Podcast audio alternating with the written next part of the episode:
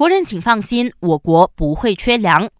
农业部长拿杜斯里穆哈莫沙布表示，日本核污水排海后引发海鲜安全隐患，加上印度又减少白米出口，这些事情都敲响了我国的粮食供应警钟。他呼吁本地农民必须运用现代科技优化国家农业的输出，但也保证不管发生任何事，政府都会确保粮食供应稳定，不让我国面临粮食短缺。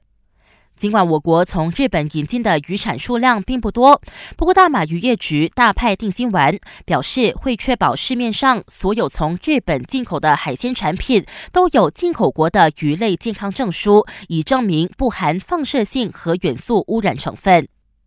数据显示，我国有超过一半的囚犯是因为使用毒品相关的罪名被监禁。卫生部长扎利哈强调，吸毒成瘾是一种慢性病，用法律惩罚吸毒者，将他们囚禁在铁窗下是治标不治本。况且，监狱不是戒毒所，这可能会给监狱内的医护人员带来负担。他认为，要解决滥用毒品所造成的身体和心理问题，最有效的方法应该是通过治疗和康复的方式。属相署部长拿杜斯里阿沙利娜也认同卫生部长的说法。他透露，政府打算设立委员会，检阅与毒品相关的法律条文，以将毒瘾视为公共医疗而不是刑事问题。